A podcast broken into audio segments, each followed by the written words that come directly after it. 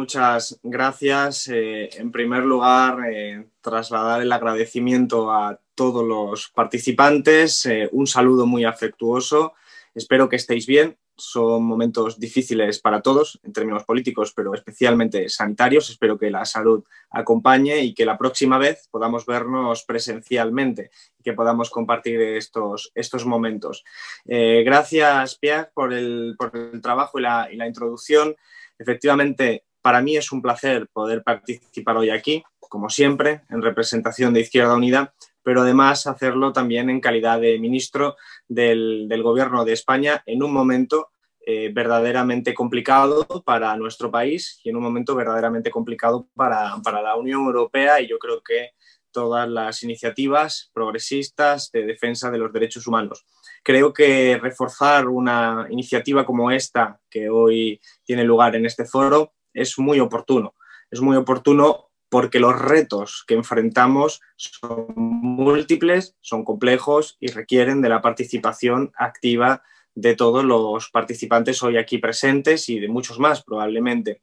Creo que mm, todos somos conscientes, lo decía Pierre, de la ola reaccionaria global que tiene especificidades en cada país. En España, por ejemplo, vivimos el crecimiento de una extrema derecha muy, muy potente en términos sociológicos que crece al calor del nacionalismo y con parámetros muy similares a los que eh, suceden en otros países europeos o en otros países a nivel mundial.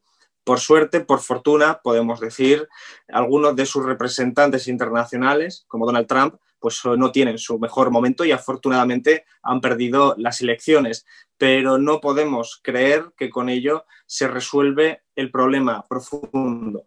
Trump es un síntoma de una expresión social que ha adquirido más de 70 millones de votos en Estados Unidos y que tiene una réplica en muchos otros lugares del mundo y también de Europa. Y esa ola reaccionaria amenaza los derechos, amenaza los derechos humanos, amenaza especialmente los derechos de las mujeres y amenaza en general la democracia. Y es muy peligroso para todos los que creemos en la democracia avanzada y en las libertades. Por eso es muy importante reforzar la colaboración y la cooperación entre las diferentes izquierdas, siempre heterogéneas, pero siempre sabedoras de la necesidad de cooperar y de unirse. A ello debemos sumarle un segundo reto apuntado en intervenciones precedentes, el deterioro del planeta por el modelo de producción y consumo capitalista está acentuándose. Cada año, a mitad de agosto, se cumple la fecha simbólica por la que se agotan todos los recursos renovables en un solo año. Esto expresa muy bien la incapacidad de nuestro planeta de seguir soportando el mismo nivel de producción y de consumo que se está promoviendo en nuestras sociedades hoy en día y tiene consecuencias especiales en el cambio climático, en la pérdida de biodiversidad y en otros elementos y fenómenos conocidos por todos. Por lo tanto, la respuesta de la izquierda, la respuesta de las clases populares, la respuesta de las clases trabajadoras tiene que ser comprender también la fragilidad de los ecosistemas y la fragilidad de nuestra propia vida frente a un sistema que no, no está diseñado para protegernos, sino que es parte del problema.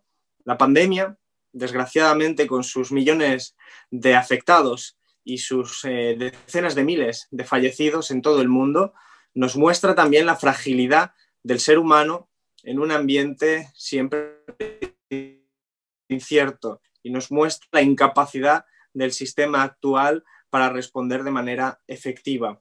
Por ello, cuando diseñamos en nuestra imagen, en nuestra mente, una sociedad alternativa, debemos ser capaces de interiorizar también la humildad de nuestra especie, la humildad de todos los seres vivos del planeta para generar un entorno en el que la vida sea protegida. Por eso, para nosotros desde Izquierda Unida, ser eh, un proyecto socialista siempre va a ir necesariamente de la mano de ser un proyecto ecologista y de ser de un proyecto feminista que entiende que los cuidados son siempre un elemento fundamental de la vida y que por lo tanto el feminismo no es solo los derechos políticos de las mujeres, sino también una concepción alternativa de la vida. En ese sentido y en esta misma dirección, y agotando ya mi intervención, decir que nuestro proyecto también tiene que ir, a nuestro juicio, eh, corrigiendo los desequilibrios y desigualdades generados en el seno de la Unión Europea y de los proyectos en los que formamos parte como países.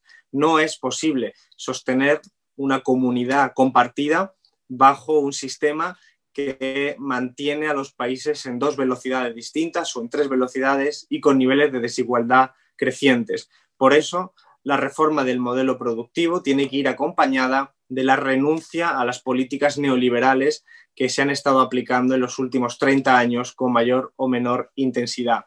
La presencia de Izquierda Unida, de Unidas Podemos, la coalición en la que formamos parte, la izquierda transformadora, en el gobierno de España es una experiencia muy notable, no solo en términos históricos, porque es la primera vez que la izquierda transformadora entra en un gobierno de España desde la guerra civil, desde hace más de 80 años. Tengo la fortuna de ser uno de los ministros comunistas que entra en el gobierno después de 80 años. Es un, en sí mismo es un hecho histórico, pero es también síntoma de las cosas que están sucediendo y de lo importante de formar parte en este proceso histórico de las soluciones. Por eso en el Gobierno hemos sido capaces de gestionar la crisis económica totalmente distinto de cómo se hizo hace 10 años. Hace 10 años se apostó por neoliberalismo y austeridad. Ahora mismo dentro de las dificultades, estamos siendo conscientes de la necesidad de desplegar un escudo social para proteger a la clase trabajadora. Si no somos capaces de identificar a nuestras organizaciones y nuestro espacio institucional con la defensa de los más vulnerables, es probable que abramos un camino eh, desgraciado para el crecimiento de esa extrema derecha con la que comenzábamos la intervención. Por lo tanto, nuestra apuesta por una ruptura